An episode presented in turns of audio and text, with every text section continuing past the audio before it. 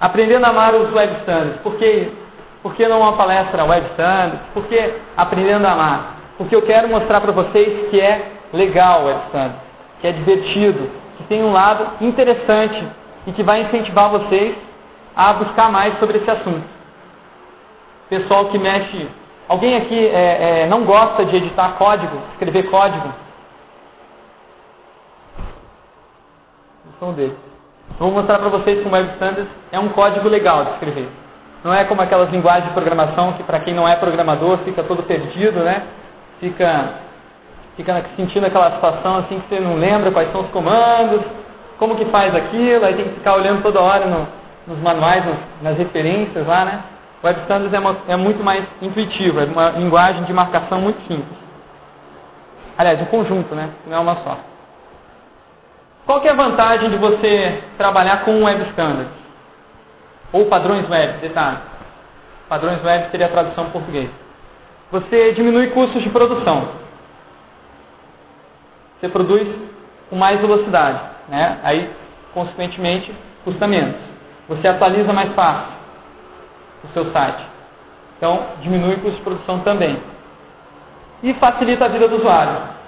O usuário tem uma página é, que ele carrega mais rápido, ele tem flexibilidade se ele quiser aumentar o tamanho da fonte, se ele precisar de uma, tiver uma necessidade especial de acessibilidade, estiver usando um navegador antigo, isso vai ser vantagem para o usuário. Vocês acham que, que é uma, são boas vantagens? É? Vale a pena você aprender uma nova forma de você escrever um código para receber essas vantagens? Quando eu vi diminuir custos de produção, na hora, cara, eu falei, Web Standards eu aprendi lá por 2003.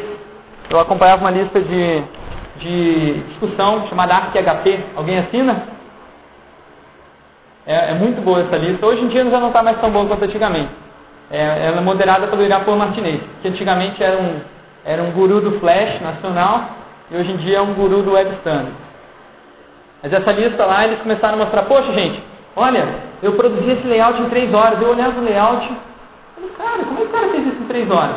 Só o cara, porque eu estava acostumado a trabalhar com as tabelas lá, montar, fatiar a imagem, depois ir lá mexer naquela sopa de, de, de, de tags, né? aquele código todo sujo, tem que ficar arrumando um detalhezinho que não estava saindo como eu queria, né? Então aí eu, eu falei, puxa vida, como é que o cara fez isso? Aí comecei a, comecei a pesquisar.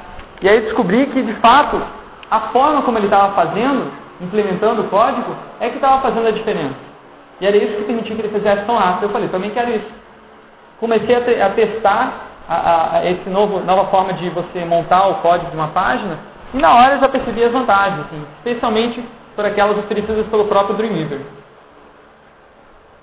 E aí quando eu descobri depois, descobri depois, né, as vantagens para o usuário, porque na realidade a gente como desenvolvedor, a gente pensa sempre primeiro na gente e depois no, no vendido do usuário, né? É, na realidade deveria ser exatamente o contrário. A gente deveria fazer de tudo para facilitar a vida do usuário, porque se, se não fosse por ele, a gente não estaria aqui. Se não tiver usuário, se o cara não estiver satisfeito com o que você está fazendo, que adianta você fazer o seu trabalho? Não adianta nada. Fazer algum, projetar um produto que ninguém vai usar, isso é inútil. Inútil. A gente tem que botar na frente sempre o usuário. Então, a, a, a próprio, o próprio Web Standards né, são, a gente vai, já vai ver exatamente o que é, é, eles incentivam você a trabalhar pensando sempre no usuário. Eles te ajudam nisso. Então, o que, que aconteceu? O W3C é, é um órgão regulamentador aí da, da internet, da, da web, aliás, é, World Wide Web Consortium, é formado pela, dirigido pelo Tim Berners-Lee, o cara que criou o www, né? Ele que inventou lá o, a, a, aquela arquitetura de servidor-cliente, né? Acesso a uma página web.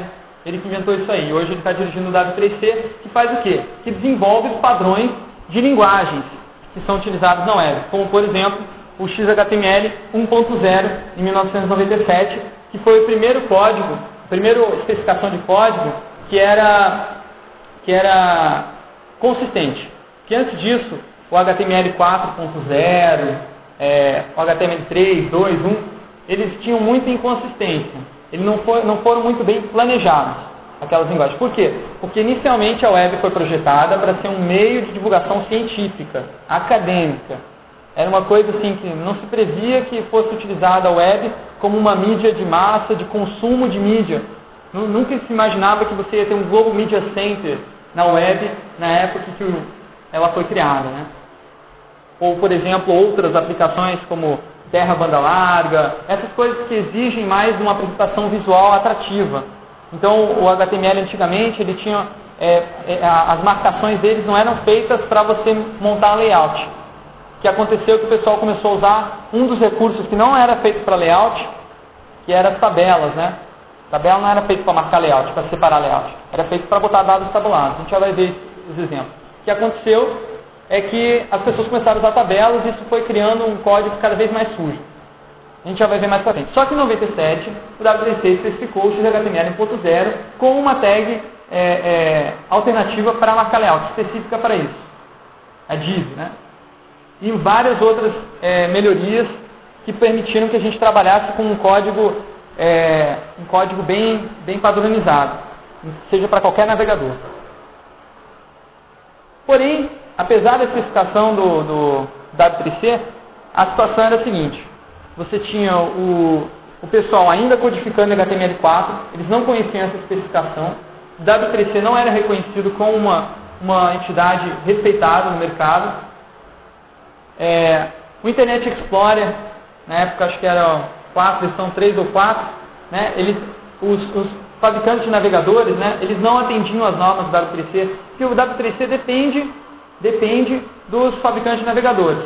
Eles, eles lançam a especificação, se os fabricantes de navegadores não utilizarem ela para interpretar o código, de nada adianta. Agora, quem que, quem que, é, quem que trabalha no W3C? Justamente, para haver essa integração, o W3C inclui os fabricantes de, de navegadores.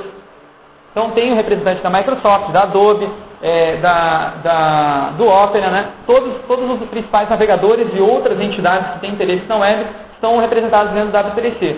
Por isso que a partir de 97 começou a haver essa mudança, que esse pessoal é, eles entraram em acordo, não, vamos usar esse padrão, essa especificação de HTML 1.0 para todos os navegadores. E aí começou a melhorar a coisa. Aí eles começaram a construir um navegador que foi lançado depois, que era um pouco mais é, aderido, que aderia mais aos, aos padrões.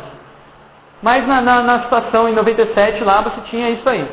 Dreamweaver ele era péssimo para você editar com div, né? Não, praticamente não, não dava para você fazer nada assim, em termos de edição visual utilizando padronização XHTML. Ele, ele forçava você, porque era o único é, recurso que ele disponia, a montar o layout com tabelas.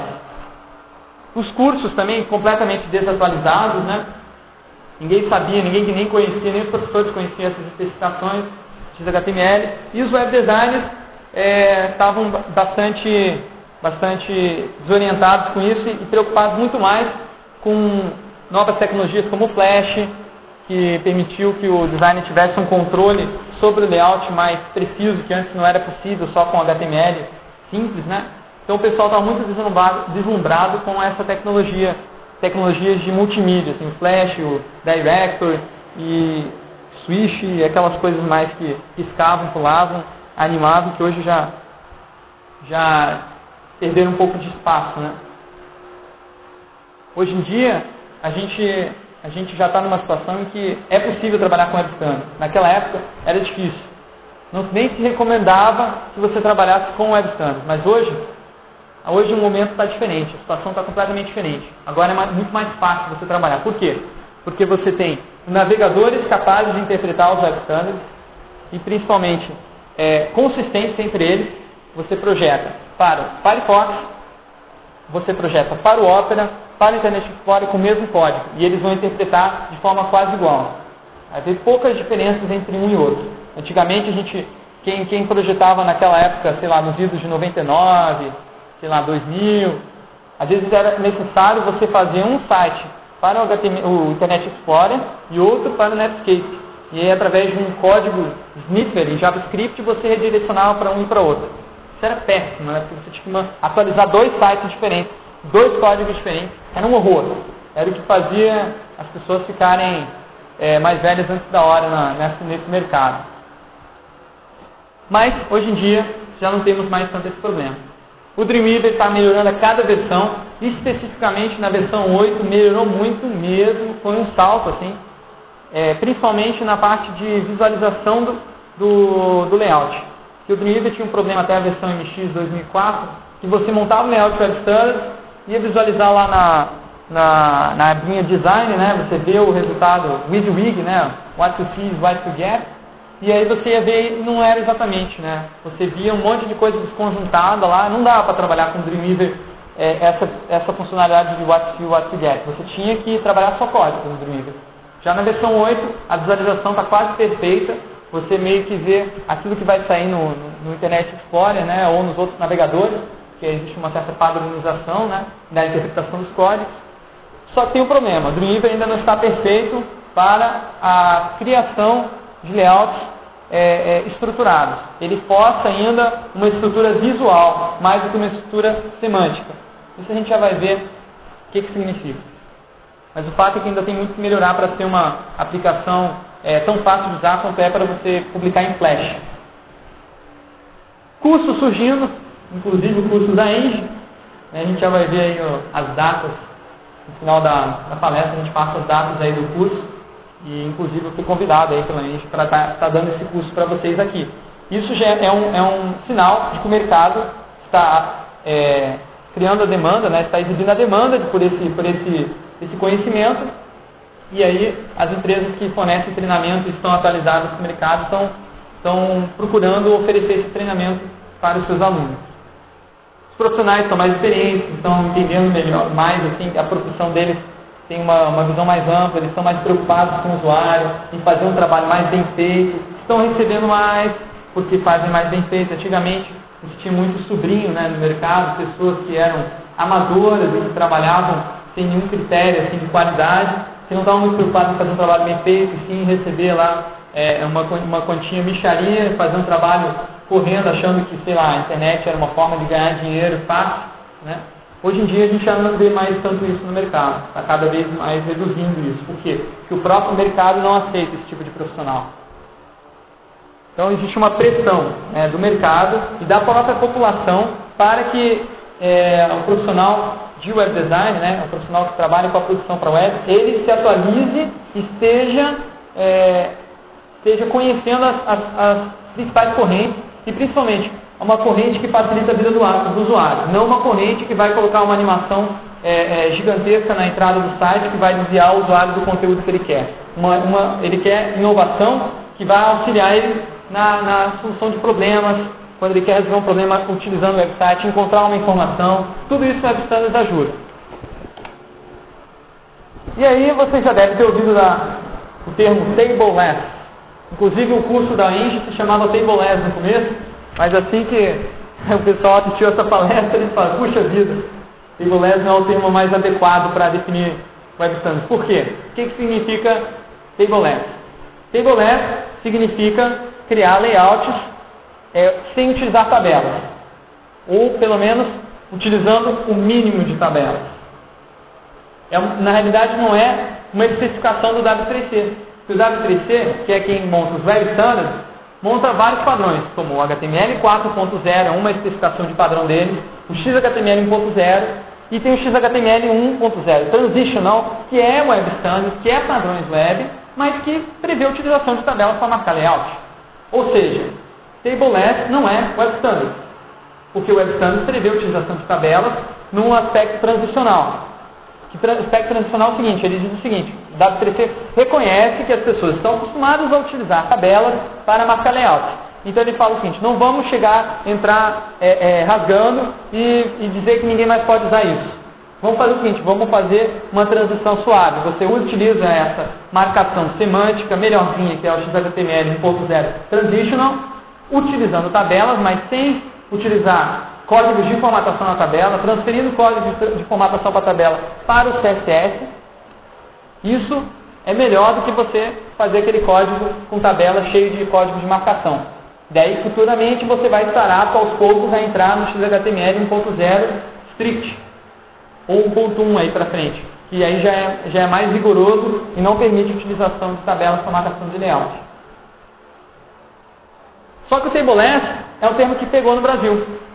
Por que pareça, você digitar lá Tableless no Google, vai aparecer lá o tableless.com.br, que é o site do pessoal que antigamente era típico e hoje é Vise. Eles criaram um site de discussão e eu reconheço que eu aprendi, graças à participação deles nas listas de discussão, especificamente essa da ArcHP, ele, o Elcio Ferreira, o Diego Eis e o Irapan Martinez foram os caras que me ensinaram o Web Standards nessa lista de... Dizer, ensinaram entre aspas, né? na verdade eles me convenceram a estudar isso, porque eu não fiz o curso deles, mas é, eles me convenceram e eu fui buscar em livros, é, me indicaram livros para ler, fui pesquisar mais sobre assuntos que curso na época né, nem tinha, nem eles davam curso na época sobre esse assunto. E aí, é, acontece que pegou, né? Tableless, como diz um amigo meu, né, é um termo mais marqueteiro, é mais bonitinho do que o Web Standard. E, dá mais a, e reforça mais esse aspecto de vantagem é, econômica, né? De você utilizar a Tableless, como se fosse uma técnica nova, uma nova onda, uma nova, uma nova é, é uma coisa super legal que está surgindo aí para o web designer, né? E de fato é. Agora, nada impede que você faça as duas coisas, Tableless e Web Standard. Só que você tem que saber uma coisa, que o ideal não é Tableless, o ideal é Web Standard. É por isso que o título dessa palestra é Como Aprender a Amar Web Standard, não Como Aprender a Amar Tableless. Inclusive, eu vou mostrar para vocês uma outra abordagem diferente sobre a transição. Mas aí vamos, vamos às comparações. O Web Standards diz o seguinte: toda vez que você utilizar, se você for é, escrever um parágrafo dizendo quem fez aquela página, quem fez uma página, quem é o autor daquela página, você deve usar a tag address. Alguém conhecia isso já? Sabia disso? Ou se você for botar um endereço, você bota address também. Mas é mais voltado para quem fez o, o site botar um endereço de e-mail. Agora, a Tableless não está nem aí com isso. A Tableless só quer saber de reduzir, reduzir o tamanho do código, de fazer um código, uma codificação mais rápida, de montar o layout mais facilmente, ou seja, as vantagens de você utilizar um layout sem tabelas. É isso, é isso que se limita a Tableless. Então o negócio deles é morte às tabelas. O Web Standard é politicamente correto. Porque você faz as coisas como elas devem ser feitas. Enquanto o Tableless ele é econômico, ele enfatiza a economia. Só que aí eu proponho uma abordagem de transição, que faltava um nome bonitinho para o XHTML Transitional, agora vocês têm, Table. Né? Aprendam a amar as tabelas, né? utilizar elas de uma forma mais consciente, tratar elas como elas devem ser tratadas. A primeira regra aí do. Regra não, primeira é, primeira, a primeira digamos assim, declaração de amor dessa nossa, dessa nossa proposta de transição é quem ama não abusa. Tabelas não foram feitas para separar layout, mas quebram um galho. Então, para quem está acostumado a trabalhar com tabelas, não tem problema, vai usando tabela. Aos poucos você vai mudando, vai melhorando. Primeira coisa é você, você se livrar desses, desses probleminhas aí que atrapalham esse, o seu tratamento com as tabelas. Elas não gostam disso, elas não se sentem bem é, quando elas estão todas, todas é, é, é, envoltas numa montoeira de, de tags que não tem, que não tem sentido nenhum, que não deveriam estar ali, ou seja, elas vivem no meio poluído. Tabelas não foram feitas para viverem num lugar poluído. Elas querem, se vocês amam as tabelas, a gente deve tratar elas para ficarem num lugar limpo, num lugar, num lugar, é, é, de, é, num lugar organizado, num lugar de classe, onde elas sempre deveriam estar, mas graças à pressa dos desenvolvedores, né, e a, aqueles problemas que a gente falou no começo, elas não estão sendo feitas na maioria dos websites hoje ainda. Mas a gente está tentando mudar isso. Spacer GIF transparente que o pessoal utilizava, um GIF lá, um pixel transparente, você utilizava ele como uma, um atalhozinho para você preencher espaço. Na realidade, faz tantos anos que eu não uso aquilo que eu já nem me lembro para que, em que situações que a gente utilizava o Spacer GIF. Mas eu já vejo alguns sites, de vez em quando, o cara bota lá um Spacer GIF, uma, uma imagem, aí estica ela no tamanho 200 por 100 e ela ocupa um espaço ali só para ocupar o espaço da, da, da célula da tabela. Se não me engano, é mais ou menos assim. Não precisa usar isso. mesmo utilizando tabelas com marca layout, não é necessário. A gente vai ver por quê. Evitar de colocar um monte de tabela uma em cima da outra, né? Você ficar aninhando tabelas não é legal, você não precisa de tantas tabelas. Às vezes a gente criava uma tabela dentro de outra tabela só para poder fazer uma, uma linhazinha de divisão no texto, a gente criava uma tabela, né? Tem, existem outras tags que podem fazer isso. Existe uma forma muito mais simples e leve de você montar o seu código e obter o mesmo resultado. E nem, nem precisa falar muito que o fonte, fonte size ali já caiu já, o Dreamweaver já deu conta já de eliminar esse tag já faz alguns anos que o pessoal utilizava fonte para várias fontes. Você entrava num layout lá, estava cheio de fontes diferentes. Cada parte do, do, código tinha fonte, fonte, fonte, fonte. Se você remover esses fontes, você reduzia o código 30, 40% às vezes de, de tamanho. Porque existia muita marcação repetida. E aí, como que mudou isso? CSS. Você joga a formatação do, você cria um estilo, joga esse estilo para um arquivo CSS externo e você diz cada trecho do texto que vai estar utilizando aquele estilo. Então, ao invés de você usar fonte, size, blá blá blá, você diz, ah, esse é o estilo de fonte decorativa. Aí você bota decorativo em cada uma das tags que você quer que utilize aquele estilo de texto e a referência para o decorativo vai estar no CSS. Aí você só altera no CSS e reflete em todo o site que estiver utilizando esse estilo. Então, bem-vindo ao mundo encantado do CSS. Então, o que, o que, é, é, é, dá para fazer com isso? Você, ao invés de colocar uma table, wither, é, igual a 200, 2250, é, é, BG color, começa a colocar um monte de, de atributos ali na table que não é necessário. Simplesmente faz o seguinte, bota o um nome na, na, tabela, digamos que você tem uma tabela geral, né, que é aquela que utiliza para é, é, ocupar todo o espaço do layout. É muito padrão a gente fazer aquela moldura, né? Ao invés de você criar, botar o widget direto nessa, nessa tabela, faz o seguinte, bota o nome, D igual a tudo. Aí no CSS, um arquivo separado, você, você especifica, ah, é, essa moldura tudo, ela tem, tem de largura 770 pixels, e aí você cria lá uma outra, essa tabela é dividida em três, em três células, a célula da esquerda, que está marcada como class coluna esquerda, ela tem a, a largura de 220 pixels. A coluna esquerda, aí você faz o seguinte, você está atingindo, ao invés de você colocar o código lá no, de formatação, lá na UL, que é a lista indentada de tópicos, né? ou colocar direto no título, você faz uma referência a aquela célula específica que está querendo trabalhar. Então toda, toda, toda lista de tópico, né, que tiver toda a lista de tópicos, aliás, todo tópico de uma lista de tópicos que tiver dentro da coluna esquerda, ela deve ter é, 10 pixels de margem interna, padding é uma espécie de margem interna, espaço. Acho que o pessoal que trabalha com table já conhece esse, tabelas conhece esse termo, né? Cell padding, né? É mais ou menos isso.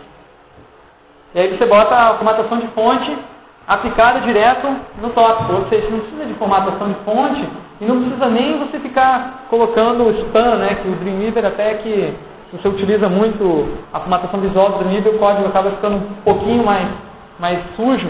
Tem que dar uma limpada depois, porque ele acaba te levando a utilizar tags spam para formatação é, de texto, que não é uma boa, uma boa coisa, assim, do ponto de vista de web scan.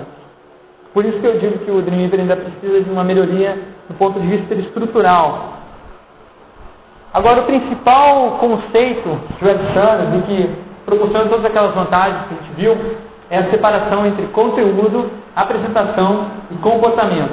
Conteúdo, o texto, as imagens, tudo aquilo que vai ser transmitido por aquela página. Ou seja, o cerne dela, o principal. O conteúdo de uma página web é o principal dela, a não ser que essa página web seja uma aplicação. Se for uma aplicação, tipo um Gmail da vida, ou um outro, um outro sistema de reserva de, sei lá, de, de reserva de quarto no hotel, aí vai ser o comportamento, talvez seja o mais importante. Comportamento que é? JavaScript ou outros tipos de script. Mas é, o JavaScript que é o mais padrão, é o Document Object Model, né, que, que faz a, o controle do comportamento dos elementos na página. E a apresentação é o visual gráfico, né? Então, mas também não é só visual gráfico, é a imagem sonora. Existe um, é, fez uma carinha aí. O que, que é isso, né? Imagem sonora.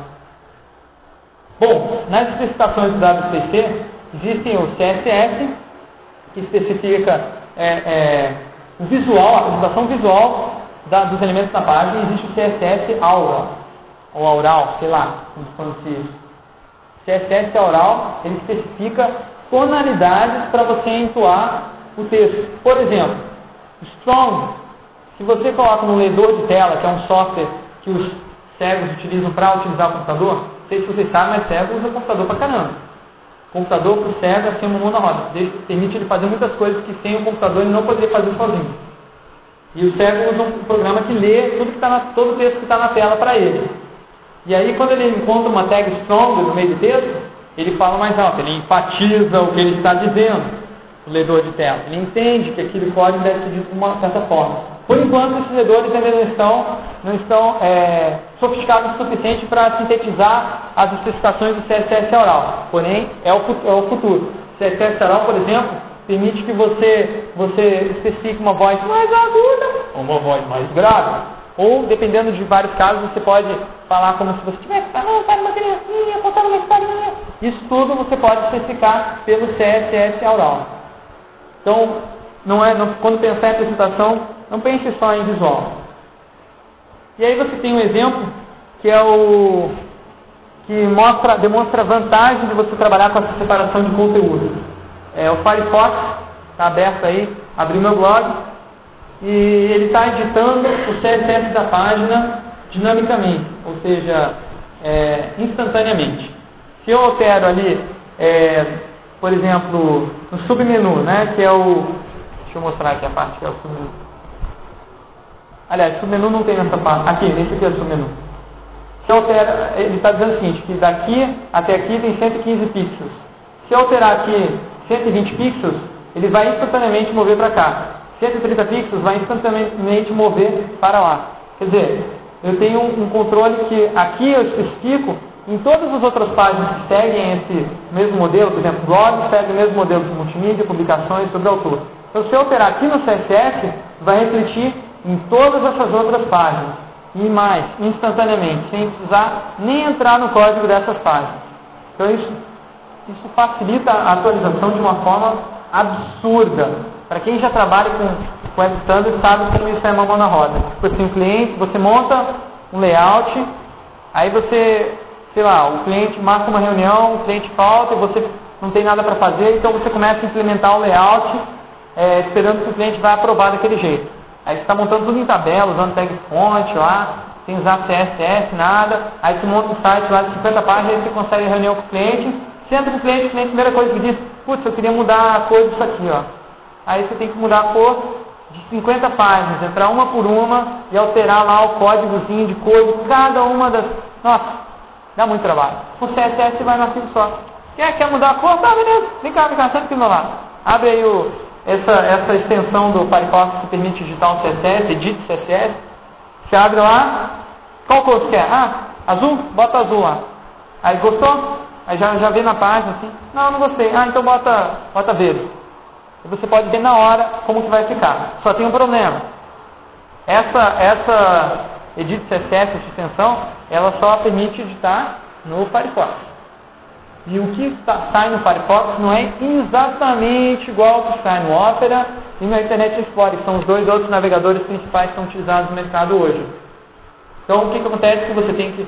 É, é, isso aqui serve mais para que, quando você está é, é, prototipando, montando em estágios iniciais. Depois você vai ter que trabalhar ou com o Dreamweaver, que tem uma, uma aproximação maior com a visualização do Internet Explorer, ou é, salvando a página e abrindo a Internet Explorer, salvando a página e abrindo a Internet Explorer. A parte de compatibilidade é, que você tem que trabalhar com Web Standards, você quer fazer um trabalho sério, né? não adianta nada você fazer o Web Standards e projetar um Web Standard que funcione só no Internet Explorer, ou só no Firefox. O Web Standards é o seguinte, projete é, uma vez, publique em qualquer lugar.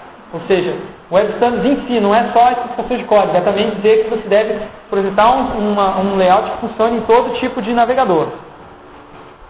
Então, é, você vai ter que trabalhar com outras ferramentas além dessa. E aí, como vocês podem ver, nessa apresentação eu utilizei várias vezes a fonte Comic Sans, Mas existe um movimento aí que se chama Ban Comic Sans, né, que diz o seguinte, não parem de usar Comic Sans, porque quem é designer sabe como é como essa fonte ela é um assinte a tipografia, né? Você tem os tipógrafos desenvolvendo há milhares de, sei lá, não, milhares não, mas centenas de anos desenvolvendo tipografias mais fáceis de ler, mais agradáveis, mais confortáveis, mais bonitas. E aí você chega um cara lá que criou essa fonte aí para um, um, aplicativo de história em quadrinhos na Microsoft, que era um software de comic book lá para você criar uma história em quadrinhos, cria uma fonte lá, em dois, três dias o cara criou essa fonte bem mal feita, e aí as pessoas começam a utilizar isso em todo tipo de aplicação, é, é, porque é mais, é mais fácil de usar, né? que é fácil você usar o Comic Sans, que é bonitinho, diferente. Aí todo mundo utiliza e, e, e você vê Comic Sans é, em cartões de visita, sempre você vê aqueles anúncios na, nas escolas, assim, sempre Comic Sans, e-mails de mulheres, sempre usam Comic Sans. Só que não, não, não, não digo que isso seja ruim, né? Mas, assim, há um exagero com relação a isso. E há um exagero também com relação à tabela. Aconteceu uma coisa semelhante. E aí, é, a gente tem que sempre pensar no, no Firefox pelo seguinte, quem usa Firefox aqui? Tá, já é mais da metade da, da turma. A última vez que eu dei essa palestra aqui era 10%, 15%. Então a coisa está dominando. Firefox está dominando o mercado. Quer dizer, está dominando não. Não vou dizer que está dominando. Mas ele está. É, acabou com a hegemonia do Internet Explorer. Antes de, de, do Firefox, lá, um ano e meio, dois anos atrás, falava em navegador Internet Explorer. O, o, o, desenvolvedor até conhecia o, né, o Firefox, o Opera, mas ele falava, não, ninguém usa isso aí, então eu não preciso me preocupar com ele. Não preciso tornar meu site compatível com ele. Projetou o Internet Explorer está todo mundo vendo. Só tem um problema. Agora não é mais assim. Agora, o Internet Explorer, o Firefox, já conquistou boa parte do pessoal que está mais atualizado com, com a internet, ou seja, geeks, ou seja, vocês, profissionais que fazem web. Vocês são formadores de opinião nessa área. Então, se vocês estão navegando com Firefox e chega um amigo teu que não manja muito do assunto, não é um cara, um cara muito entendido do assunto, sabe que você manja e vê você usando Firefox, pô, que legal. Onde você arranjou isso aí? Pô, é melhor do que o Internet Explorer? Você fala, é. Pô, você não vai pegar vírus mais, você não vai, não vai ficar, não vai ter mais é, é, risco de hackers invadir o seu computador, você não vai ter mais aqueles spyware invadindo o seu computador o tempo todo. Aí você, opa, vou tentar isso aí. E aí começa o que está acontecendo agora, a expansão do Firefox. Estados Unidos, Firefox, se não me engano, já está em 17% do mercado. Uma coisa assim. E o Internet Explorer de 90, 95%, agora está com aproximadamente 70%. Ou menos até. Acho que menos. 65, alguma coisa assim. Então, hoje em dia, se você não pensar no Firefox, você corre o risco de, se você não projetar para ser compatível no Firefox, corre o risco de você ir apresentar o seu layout para o seu cliente lá, o cara vai acessar com, usando o Firefox. E aí não funciona, o que o cara vai fazer? Já sabe, né? O cara vai ficar pé da vida, se não fez o seu trabalho bem feito, o trabalho direito. Pô, não funciona no meu navegador, e olha, eu, eu sei que estou usando o navegador de ponta. Então você está desatualizado, meu cara. É isso que vai acontecer e isso vai ser muito constrangedor perante o seu cliente se acontecer e quebrar um site. Alguém já aconteceu isso de abrir no navegador do, do cliente e quebrar site? Hã? Aconteceu?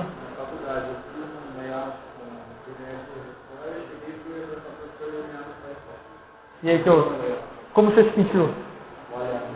Que eu tinha feito alinhado com marcação de corda. Ah, tá. Mas fora, ele saiu todo solido para a esquerda, com guarda de mim, por um pedaço é triste, né? É triste. Fica numa situação bem, bem complicada.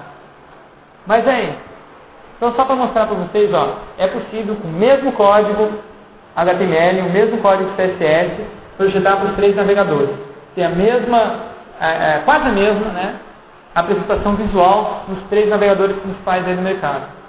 Qual desses três navegadores vocês acham que é o mais avançado?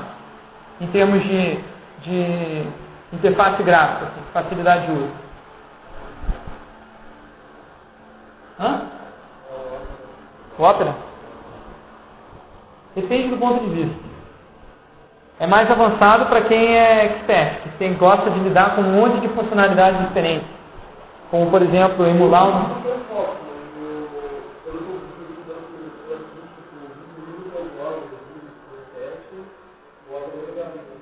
É. é, o Opera ele tem, ele tem, ele é bem bastante inovador na interface. Né? Muitas das, da, só que tem um problema. O Opera ele ainda é difícil de usar para quem é usuário iniciante. Ele ia ter algumas dificuldades que o cara não está começando assim navegar, o cara que não tem muito interesse em ir a fundo e conhecer funcionalidades especiais, o Opera ele acaba sendo mais complicado. E o Firefox conseguiu o seguinte, ele pegou a, a apresentação básica do Internet Explorer, manteve, justamente para as pessoas que já conhecem, já sabem utilizar o Internet Explorer, sabem utilizar o Firefox, e pegaram algumas ideias do Opera e trouxeram para dentro. Então eu diria que o navegador mais lançado hoje é o Firefox, porque ele atende um maior número de pessoas. Agora, claro, se você quiser inovação, se você for um geek mesmo gostar de coisas diferentes, eu sugiro usar o Opera. E mais do que você projetar com o mesmo, com o mesmo código para navegador, você pode projetar com o mesmo código uma definição para um, um, dispositivo portátil, como um Palm Top, ou não sei se vocês viram, mas a TIM está lançando agora BlackBerry e o Palm Trio aqui no, aqui no Brasil. Né? Isso é uma coisa que já existe ó, faz anos já nos Estados Unidos e outros países avançados, só agora que está começando a se transformar em mainstream, é famosinho. É, o que, que é? Ser um, um Palm Top, um PDA, você acessa a web, onde você estiver, sem fio. Daí o que acontece é que a telinha é pequenininha, o navegador não entende todo tipo de, de marcação que você utiliza, às vezes não interpreta JavaScript, então existem muitas restrições, limitações desses dispositivos. Só que se você utilizar um CSS especial, especial para, para esse, esse tipo de, na, de navegador que está nesse, nesse dispositivo móvel, ele vai funcionar perfeitamente. E a mesma coisa também para impressão. Você não precisa mais criar versão para impressão.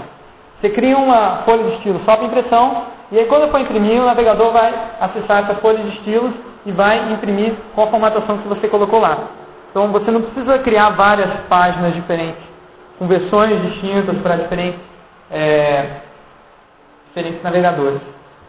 Agora eu queria falar um pouquinho sobre um outro aspecto. Eu falei muitas vantagens é, econômicas para o desenvolvedor, muitas vantagens para nós. Só que agora eu quero falar um pouquinho sobre vantagens para os usuários e principalmente sobre a responsabilidade social da gente que cria web. Embora a gente não saiba, não se dê conta, às vezes, é, a web representa muito mais para algumas pessoas do que para outras. Alguém aqui tem um amigo próximo, assim, ou conhece alguém que seja deficiente, ou tem uma deficiência, melhor dizendo? Dois, três. Eu conheço um. Antes de, assim, mas eu conheço, como vocês, eu sei que quem não conhece acha que não existe. Ou se acha que, que existe, acha que não tem nenhum problema. Porque se você não conhece a pessoa e não está vivenciando, você não sabe como é quando você quando a pessoa quer fazer alguma coisa e, a, e aquela e, e, o meio para ela fazer essa coisa não permite que ela faça. Assim, impede ela só porque ela tem uma característica diferente. Eu tenho um amigo que se chama Wagner. É, ele é deficiente visual, não enxerga mais, mas detalhe, eu conheci ele antes de ser deficiente visual. Ele teve uma doença degenerativa e aí aos poucos ele foi perdendo a visão. E é interessante perceber como foi essa transição, assim, como mudou a vida dele. A gente jogava futebol, é, assistia filme. Hoje a gente continua assistindo filme. Futebol é mais difícil.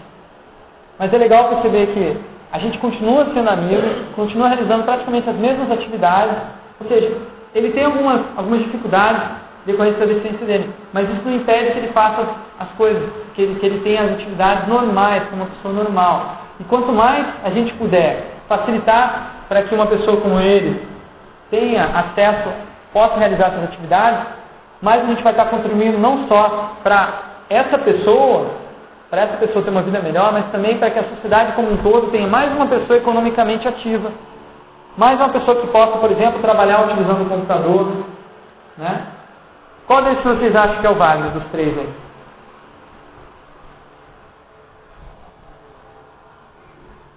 O da esquerda, o do meio, o da direita? Do meio? Quem? Hã? O que, você acha?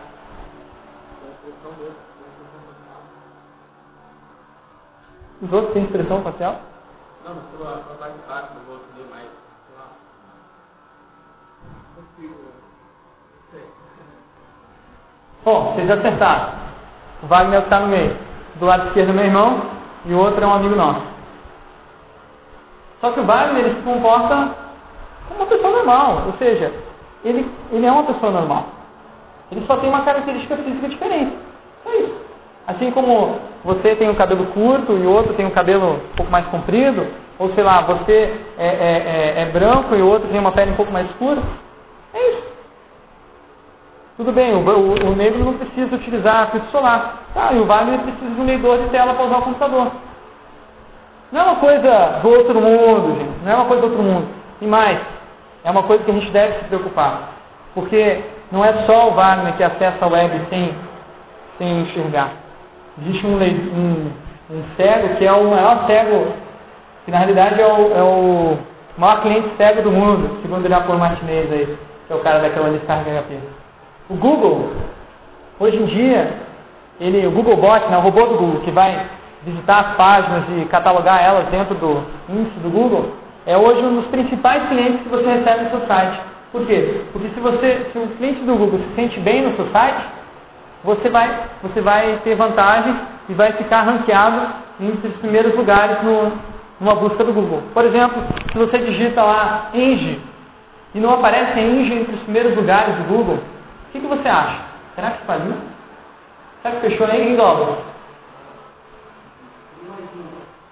Aí, só que a Eng é esperta. A Eng já está já tá aderindo aos padrões. A Eng já está com o site atual. Claro que a Eng não vai comer bola nisso. Se digita Eng, aparece Eng em primeiro lugar.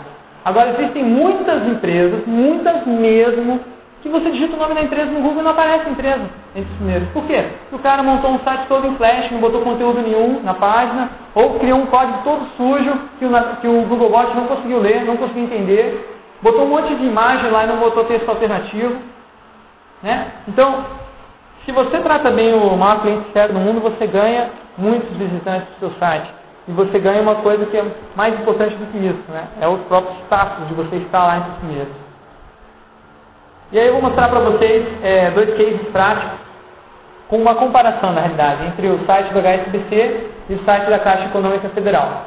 Só um detalhe, o site da Caixa Econômica Federal era assim há aproximadamente cinco meses atrás. Foi a última vez que eu dei essa palestra. E aí, hoje em dia já não está mais assim. Na época da palestra eu falei o seguinte, ó, o site está com problema, mas eu sei que eles estão mudando, vai melhorar. E melhorou. Mudou, mudou bastante, está bem melhor do que antes. Mas não impede que a gente faça a comparação, porque na época estava assim. E isso era um atraso tremendo, porque em 2005, ano passado, o Web Standard já era uma coisa conhecida de alguns anos. E mais, já existiam muitos cegos navegando na web há muito tempo. E muitos cegos reclamando desse site que tinha problemas. Não é só cego também que eu tive que acesso, aliás. Detalhe, o Web Standard facilita a vida não só de cegos, facilita a vida também quem tem deficiência motora e não consegue usar um mouse, só usa o teclado para navegar. Aí você bota lá a Tab Index, que é uma das coisas que ajuda muito eles a, a navegar. Tem outros tipos de deficiência também, pessoa que está sem óculos, está no chão, óculos, perdeu, quer acessar, ler um texto lá na web, tem que aumentar o tamanho da fonte, aí o cara vai lá, bota o tamanho fixo, não consegue aumentar o tamanho do texto, ou o, o idoso que tem essa necessidade também, às vezes tem uma baixa acuidade visual, não consegue distinguir coisas pequenininhas, tem letra pequena, quer aumentar o tamanho do texto.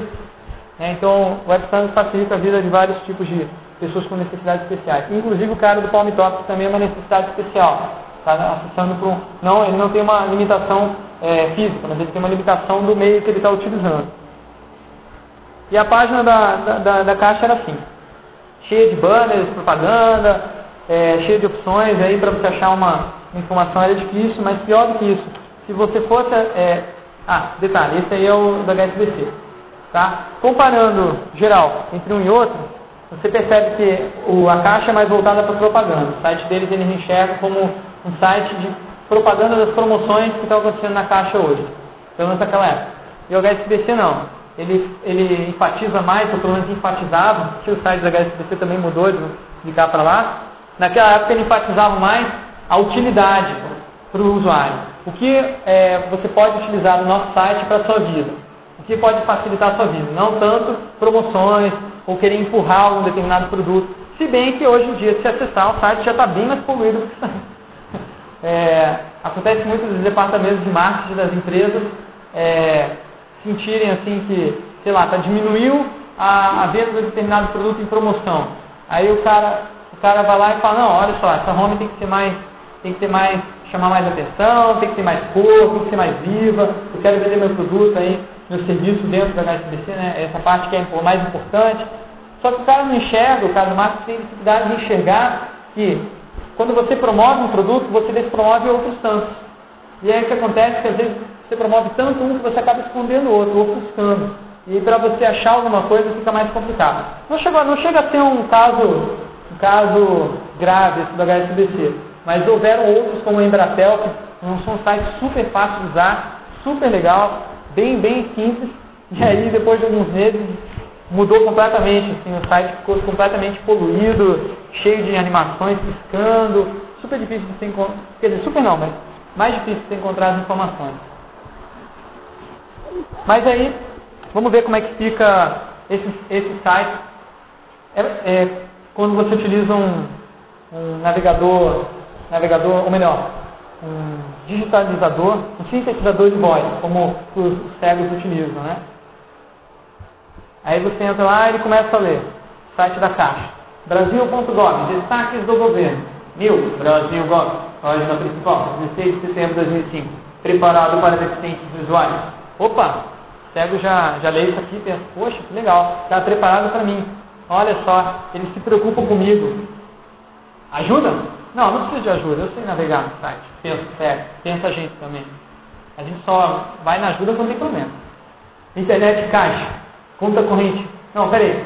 Digamos que o cego tenha entrado no site para saber quais são as condições, é, que tipo de, de documentação ele precisa ter para poder abrir uma poupança. Aí ele vai lá, conta corrente, pessoa física, digite o seu, o seu, seu número da conta. Aí você fala, não, eu não tenho, quero criar um. Acessar a internet caixa. Não, não é isso que eu quero. A caixa, atendimento, ouvidoria, download, mapa do site, segurança, imprensa, dicas para deficientes visuais. Aí você entra lá nessa página, só depois de você ler tudo, aí que você vai nessa página. Né? Ou seja, lá em cima ele falou preparar para deficientes visuais, mas não deu as dicas. Tive que descer até lá para ver as dicas. Quando eu entro na página de dicas para deficientes visuais, aí ele vai me dizer lá algumas coisas, alguns atalhos que eu posso utilizar para navegar pelo site. Mas ele não vai me dizer, por exemplo, quando você tem uma imagem, o que, que tem naquela imagem. Por exemplo, tem IMG ali. Na realidade, aquela imagem ali era o, era o, o rótulo, né, que dizia o que, para que, que servia aquela caixinha de, de, aquela caixinha logo ao lado ali, que seria para busca, né? O cego não sabe. Até que ele, ele passa por acessar a busca, que é o link que vai para a página de busca, ele não sabe que aquilo ali é da busca. Então o site estava bem ruim para um cego, né? não tinha muito sentido, você não conseguia é, entender muito o conteúdo da página. Agora comparem com o HSBC. HSBC lá, começa a ler. HSBC Bank Brasil, Banco Múltiplo, HSBC Premier, Investidor, Private Bank, Corporate Bank, página inicial. HSBC Brasil, no Brasil, no mundo, HSBC. Pesquisa no site, ó. Já de cara já está perguntando. Você quer saber sobre poupança? Digita aqui que tu vai lá. Tudo bem, não quer digitar poupança? Página, você tem essas opções no site, gerais. Página inicial para você, para sua empresa, sobre HSBC. Ah, eu quero uma eu quero uma poupança para mim, eu sou para você, sei lá, para você o serve pensar, para você deve ser, se tem para você e para a empresa, então deve ser para uma pessoa individual, né, pessoa física e pessoa jurídica. Ele, ele faz essa, essa suposição, embora é, pode não ser, ele não tem certeza absoluta. Eu acho particularmente que não é muito legal para você e para a sua empresa. Preferia alguma outra forma mais direta de falar isso. Mas tudo bem. Continuando, ele pode ver, se ele não, não, não entrar lá, ele pode continuar vendo ali as opções. Aí tem para você de novo, conta corrente, atendimento, comunidade, empréstimos, seguros, previdência, capitalização. E aí ele vai vendo e não, não descobre poupança. Porque na realidade o HSBC não oferece uma poupança, né? Como a Caixa Econômica, por exemplo. Só tem uma modalidade de conta corrente, que eu saiba, né? Pelo menos no site deles eu não consegui descobrir nada sobre isso. Não tenho conta lá, não sei. Mas o fato é que não tem poupança aí. O cego poderia até digitar a poupança lá na busca e não ia, não ia encontrar. Mas o fato é que pelo menos ele sabe que pelas opções que tem ali não tem disponível mesmo. Ele consegue entender melhor o, o tipo de opção e mais, ele navega mais rápido. Ao invés de ficar lendo um monte de conteúdo que não tem nada a ver com o que ele quer, ele vai direto ao assunto. As primeiras opções são as opções de menu, que vai levar as páginas internas finais onde ele quer chegar. E aí, comparação Comparação de código. Esse é código da caixa, cheio de formatações aí de, de, de apresentação, por exemplo, é border, tá não tem border, não tem, não tem aquela margem interna, BG color, coisa. Então tá, o código, a maior parte do código, né, ele é utilizado para codificação de apresentação. 1140 linhas naquela época. E o HSBC comparando, é bem diferente o código dele. 361 linhas. Numa página que tem muito mais conteúdo do que a da caixa. E aí o código deles lá, se você começa a ler, você entende melhor. Você sabe que o div, primeiro div, né, a primeira divisão do layout, é o container global, que contém tudo, né? Aí você vê div título, opa, aqui é a parte principal do, de, de chamada da página. Aí você vê barra direita. Então você, você se orienta muito melhor num código é, utilizando Web Standards do que assim com tabelas, com essa sopa de tabela. Tem a Tiratema utilizando um software chamado Web Site Optimization, que faz uma medida de, de tamanho de, no, teu, no, teu, no teu site. Então, comparando, a caixa, a caixa no total tem 306 KB, só a home, aquela home pequenininha, lá tinha 306 KB, enquanto que a HSBC tem 93, com muito mais conteúdo. 19 segundos carrega da HSBC em 61, ou seja, um minuto para carregar uma página, você carrega da caixa. Então, realmente, é, é uma vantagem tremenda se utilizar o Web Standard, só com esse exemplo aí você mata a pau. E aí você tem é, uma, uma, uma lei assinada pelo presidente Lula em 2004, no final do ano, que diz o seguinte, é, lá no artigo 2 a aprovação de financiamento, que ela, ela, ela, se, ela está tratando da aprovação de financiamento de projetos com utilização de recursos públicos. Ou seja, toda empresa que tiver, é, que tiver alguma ligação com o governo, que tiver fornecendo algum serviço ou produto para o governo, ela vai ter que estar de acordo com essa lei, inclusive o próprio governo, óbvio. O que, que, diz a lei? Artigo 8 parágrafo 2 devem ser eliminadas as barreiras nas comunicações e informações, qualquer entrada ou obstáculo que dificulte ou impossibilite a expressão ou o recebimento de mensagens por intermédio dos dispositivos, meios ou sistemas de comunicação, sejam ou não de massa, bem como aqueles que dificultem ou impossibilitem o acesso à informação. Então, está bem claro, não deve haver barreiras para deficientes acessarem seu website se você está fornecendo algum produto para o governo. Por isso que empresas grandes hoje já estão buscando, já está, por isso que está havendo essa demanda por cursos de, cursos de web standards, né? E também de acessibilidade, que, que é esse assunto que trata mais especificamente da facilidade de acesso dos deficientes. É, para o pessoal do governo, que ele é obrigado, ele tem um aliás, além disso aqui, tem uma outra, uma outra minuta da presidência da República que diz que até a data de dezembro de 2005 os sites do governo têm que estar todos adequados a essa norma de acessibilidade, ou seja, deve estar acessível e adequados aos padrões web, que é uma, uma condição básica. Só que a maioria dos sites não estão até hoje. O governo está agora, a gente sabe, né? O governo é um negócio tudo enrolado, né? O pessoal demora, vem devagar, mas agora eles estão com uma demanda grande por isso. Não, tem alguém do governo aqui? Hã? Senai? Já, já, já sentiram a demanda por esse assunto lá? Mas, mas, mas fornece, fornece serviço para o governo, né?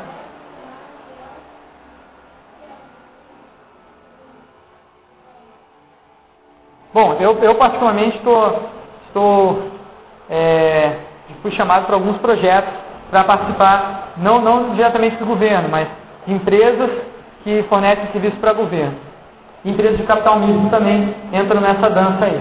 Então é necessário que vocês se preocupem com isso porque a demanda está crescendo. E aliás a demanda é muito grande porque tem muitos órgãos governamentais né, precisando desse tipo de trabalho. E aí voltamos ao nosso queridinho Table E a segunda, a segunda prova de amor aí. Quem ama quer sempre melhor. As tabelas elas ficam felizes quando elas são usadas para exibir dados tabulados. É para isso que elas foram feitas. Quando a gente descobre qual é a nossa missão pessoal na nossa vida e a gente faz aquilo que a gente sempre desejou fazer, a gente se realiza. Né? Então as tabelas também. Se você coloca elas para fazer o que elas foram feitas, elas se sentem bem melhor. Como por exemplo, no site da Eng.com.br você tem aí na página de Web Standards a, o nosso calendáriozinho com as próximas datas de cursos que vão começar aí próxima turma no dia 8 de abril de 2006 no sábado. E a conclusão no mesmo dia 8. É um, é um curso de 8 horas, um dia inteiro no sábado, ou se for durante a semana, dividido em dois dias, cada um 4 horas.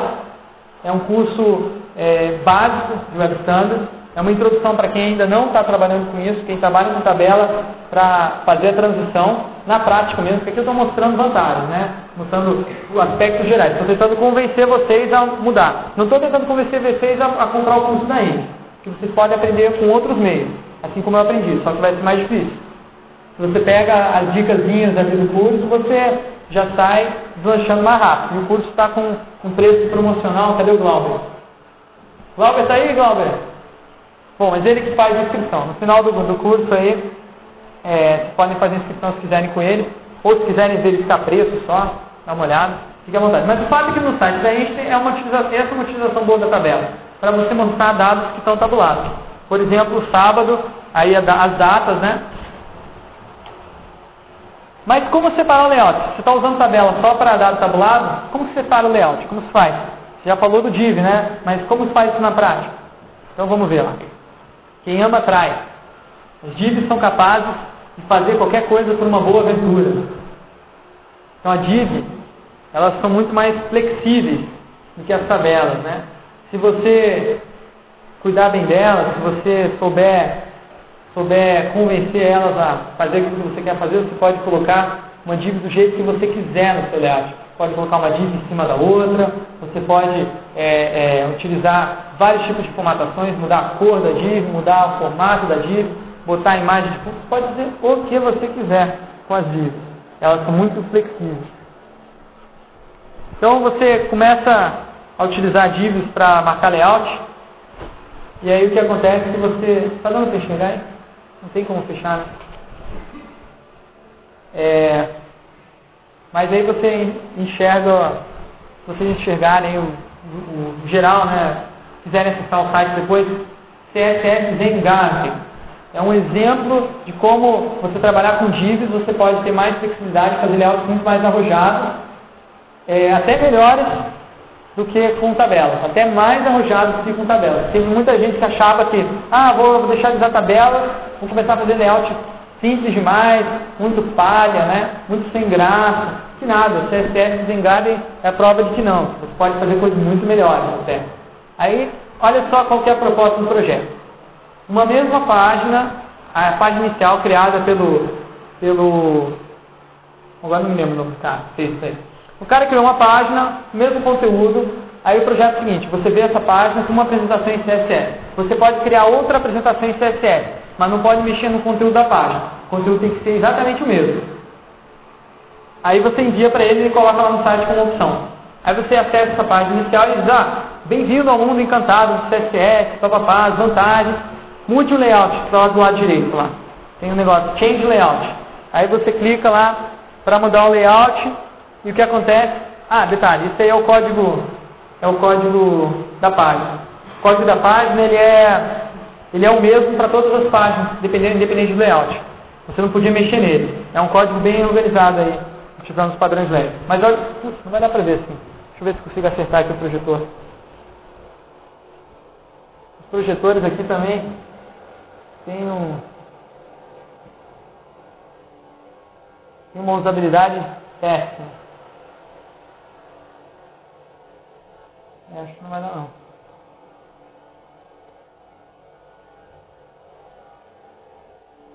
Bom, vocês podem ficar aqui até de noite também, se quiserem, aí a gente termina, termina a palestra. Tudo bem. É, a página, como vocês podem ver, mudou completamente a apresentação visual. É, aquilo que o, o texto que estava que estava de uma fonte virou outra fonte. Como vocês podem ver aqui, tem um fundo fantástico, lindo. Todo o texto que está aqui também está altamente legível para vocês, né? Imagino. Mas o fato é que vendo no monitor a coisa fica mais interessante, né? Não tem cortina aqui, então não tem como vocês verem melhor. Mas é, não é só isso que dá para fazer, dá para fazer isso aqui também, ó. Essa já dá para ver melhor. Então aquela mesma página virou isso aqui. Mudou completamente da água para o vinho, né? Uma página bem, bem diferente, né? Mas isso aí não, você não tem condições, não tem como fazer isso com tabela. Essa flexibilidade não dá para fazer com tabela, só com div. Você poder jogar uma coluna da direita para a esquerda, de você poder jogar uma coluna de cima para baixo, e você poder jogar uma, mudar completamente as fontes, todo o texto. É mais difícil fazer isso com tabelas. Algumas coisas são até impossíveis. Até inclusive um site como a CNN, né? Porque isso mostra que é, com CSS você pode fazer não só sites experimentais como aqueles outros, mas também sites é, aí populares como o da CNN, né? No caso essa paródia que é o CSS.com. Utilizando aquela, ó, vejam como mudou completamente, ó. Olha o inicial. Mesmo conteúdo está aqui, ó. Então não há desculpa para você desculpa assim com relação a limitações visuais para você utilizar CSS. E agora eu queria mostrar para vocês a seção efeito oh. Então o que, que é? O que, que é essa seção efeito oh? Eu vou mostrar alguns recursos que tem no CSS que são fantásticos. Você pode utilizando Web Standards, você pode atingir e que de nenhuma outra forma você pode fazer e que são realmente impressionantes. São aqueles aqueles efeitos assim que fazem você ficar de boca aberta e falar comigo Oh, vamos fazer um teste lá. Vamos lá. Um, dois, três. Todo mundo. Oh. Então toda vez que vocês virem alguma coisa fantástica aqui, vocês falem isso. Esse aí é o layout do meu blog anterior. Não é o layout que está agora no ar. Mas ele, esse, esse layout, ele, eu, eu, fiz muita experimentação com CSS. Que foi o primeiro que eu fiz após ter descoberto o Web Standard. Aí o que, que tinha lá? O que, que é interessante nesse layout? Eu criei ele pensando o seguinte, quem vai ler meu blog é designer. Designer tem monitor grande. Designer tem uma resolução de pelo menos 1024 por 768. Então eu vou aproveitar esse espaço. Não vou criar um site para 800, 600. Mas o cara que acessar no 800, 600 deve poder navegar no meu site. Só que com ele um pouco mais simplificado. Então o que acontece? Você entra no site com 800, 600, você vê duas colunas. Uma coluna com os últimos posts, né, um geral, navegação geral é, de, de, de, novidades, que é a coluna vermelha, e a coluna da direita, que é a coluna com o conteúdo principal. Se você aumentava a resolução do site, do, do, do, teu, do teu monitor, você via uma terceira coluna, a coluna de navegação principal, que ela não é mais importante no meu blog, é o mais importante é conteúdo. Então a, a coluna que tinha que aparecer em todas as páginas, independente de resolução, seria a coluna de conteúdo. As outras não são tão necessárias. Como que você faz isso com tabelas? Mudou a resolução, você some uma, uma determinada coluna só com JavaScript. E é bem complicado, porque às vezes você não consegue detectar a resolução corretamente do navegador do cara. Então, é, sem usar JavaScript nem nada, usando só CSS e formatação utilizando divs, a gente consegue esse efeito de você ter a degradação graciosa de um site que está de um jeito numa condição ideal, na condição subideal, ele continua sendo utilizado.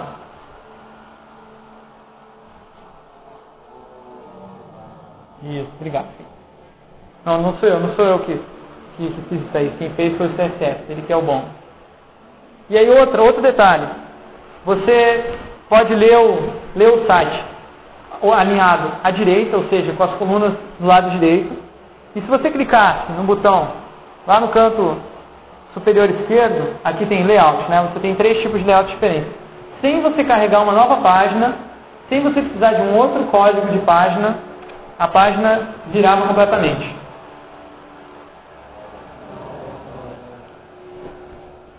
E aí um outro, um outro exemplo, que é o sliding doors.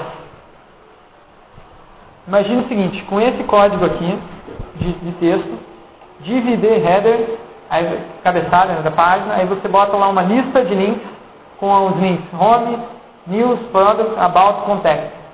E aí você cria ele em CSS, bota uma corzinha, umas bordas e faz inicialmente isso aqui. Aí depois, utilizando imagens, você chega numa, numa aba, numa abinha já bem trabalhada.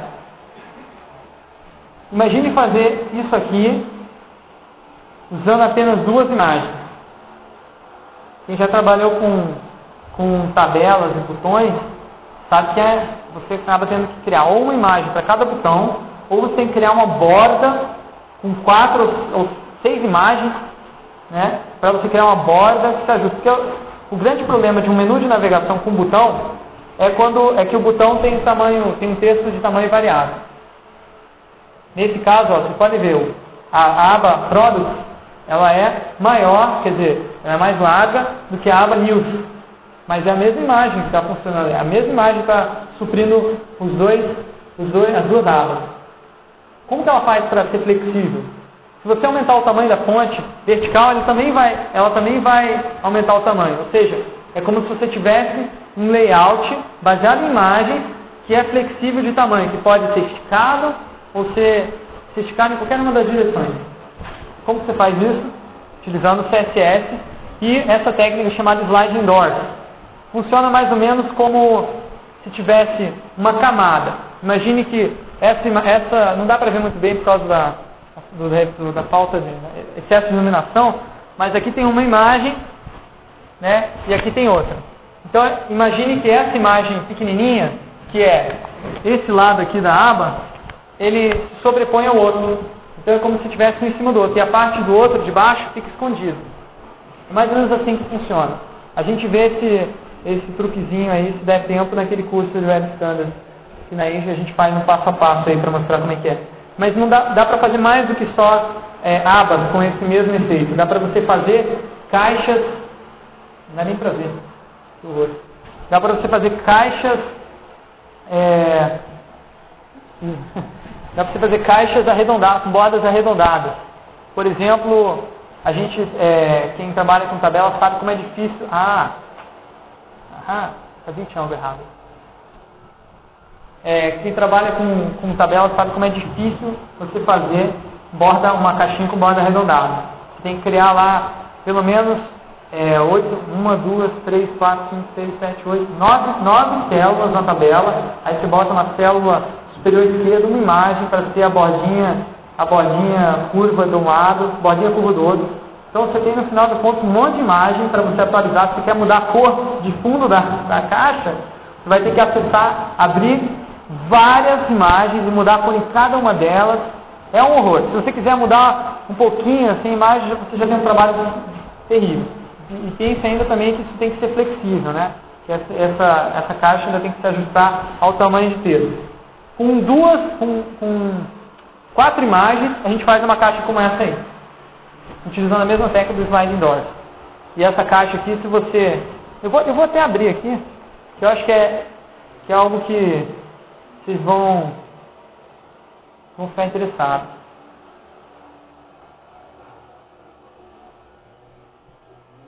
Olha lá, gente.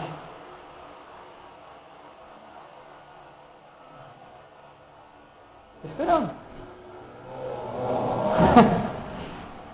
Não, essa é boa. Né? Quem fez esse essa trabalho foi o Ryan Flash.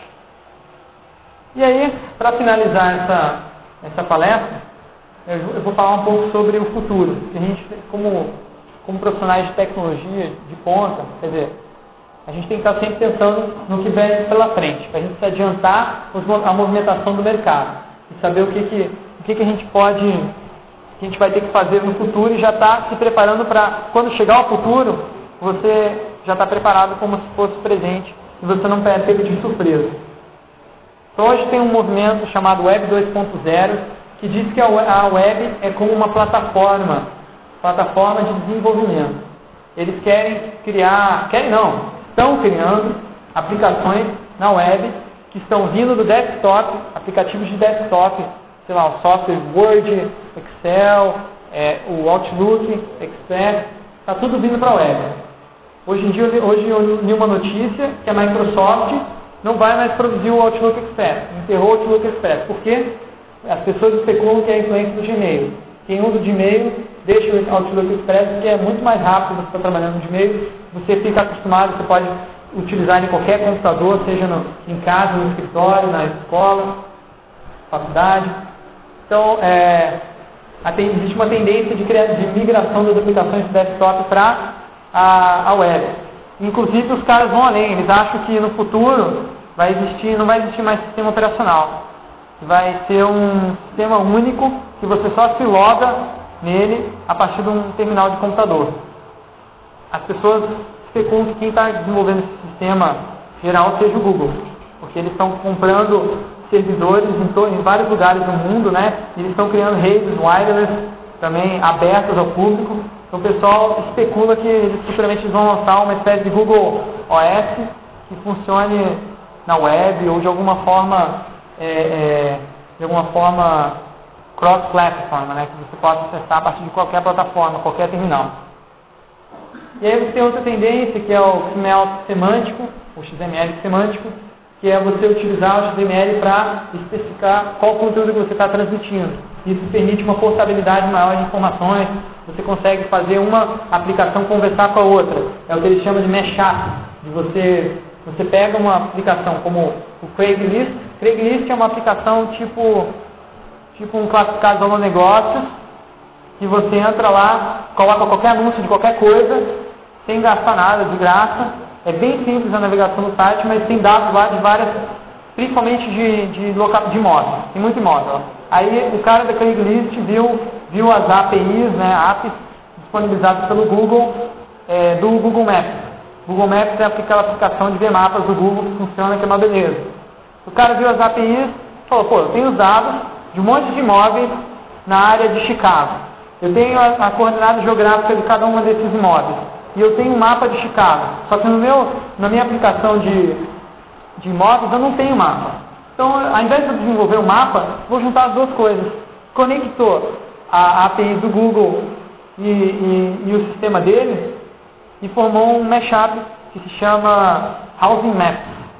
Quem quiser ver depois, é bem interessante. Você só digita lá, quer encontrar uma, uma casa é, em que lugar? Você digita o lugar, aí ele vai para o lugar, especifica, aí aparece o mapinha, né?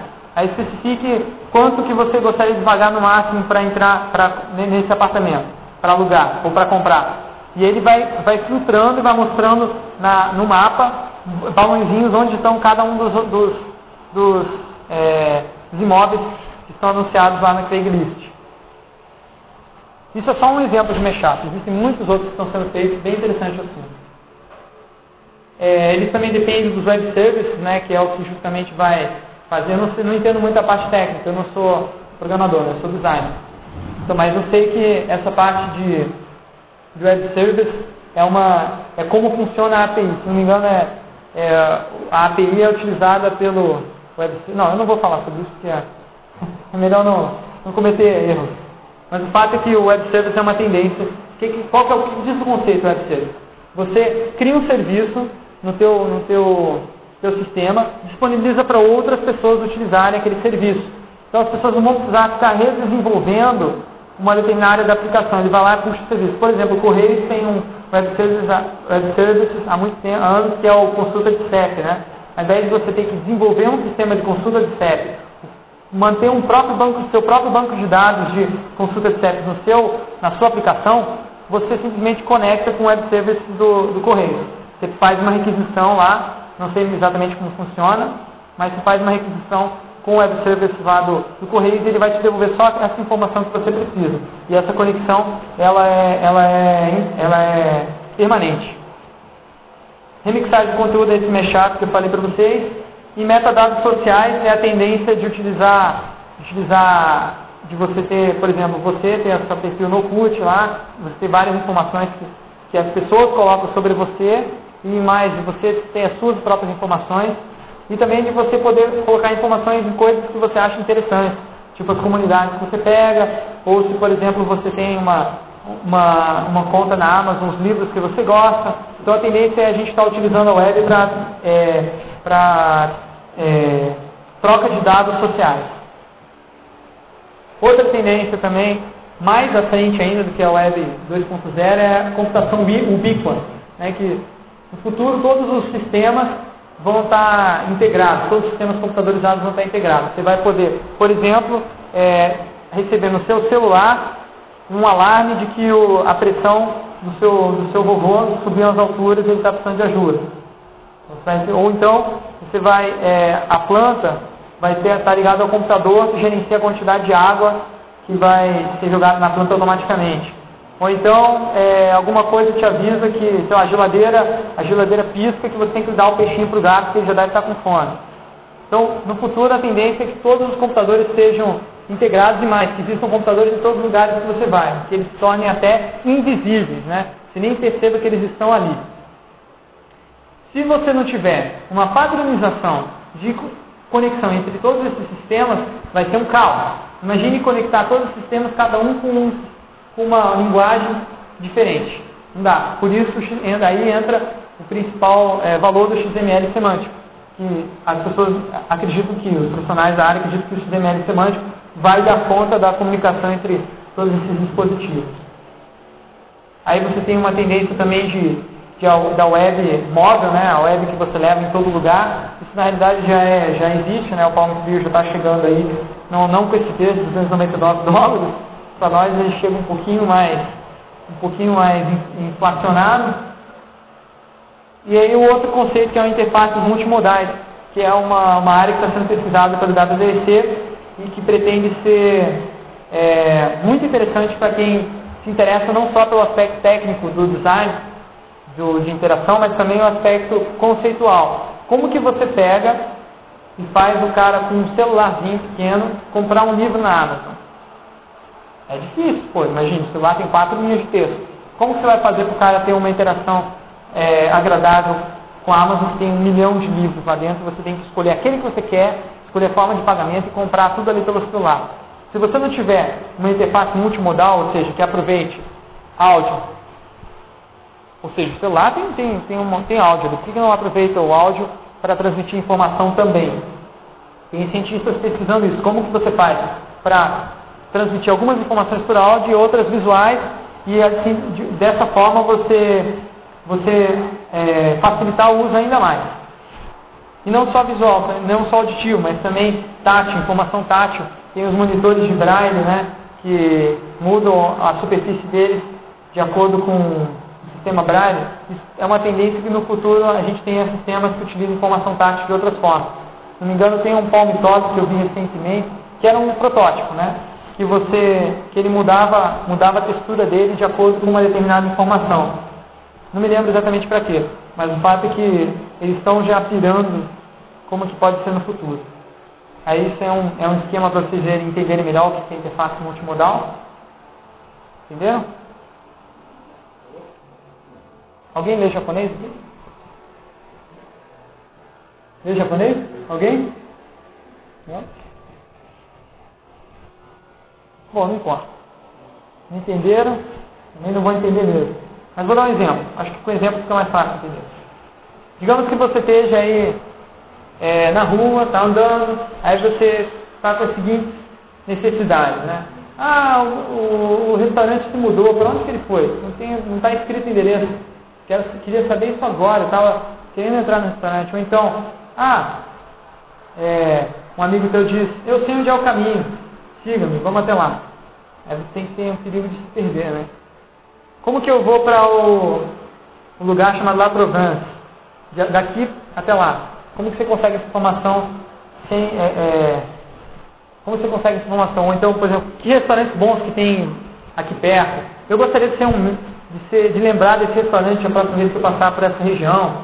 Eu não sei como, como ir até lá. Ah, vou seguir o Fred que tá, me ligou no celular e está numa outra quadra. Assim. Como que eu faço para chegar até o Fred? Então você chama o Chapolin Colorado.